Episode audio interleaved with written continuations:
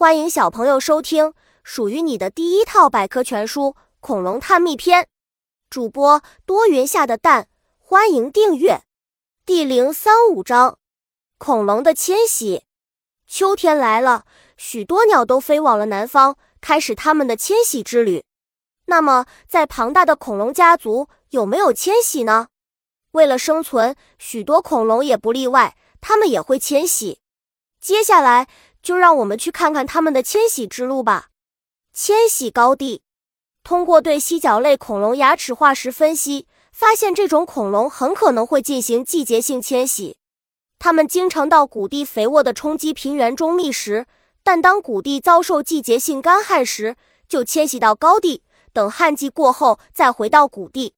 小知识：迁徙是恐龙的生活习性所决定的。也是恐龙应对自然的选择。艰难迁徙路，尖角龙属于群居动物，它们的行动和今天的非洲角马相似，它们也会随着季节成群的迁徙。在迁徙过程中，这群尖角龙也会遭遇危险，比如在横渡泛滥的洪水河流时被洪水吞没，付出自己的生命。化石真相，在加拿大艾伯塔省的红鹿河谷。人们曾经发现过数百具尖角龙化石，古生物学家猜测这批尖角龙可能是在迁徙中集体渡河时死亡的。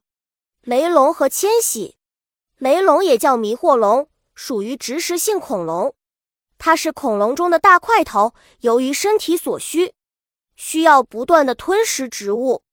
雷龙属于群居动物，可以想象一群雷龙出没，几天就能把一个森林消灭掉。怎么办呢？他们只有迁往植物丰盛的地方。本集播讲完了，想和主播一起探索世界吗？关注主播主页，更多精彩内容等着你。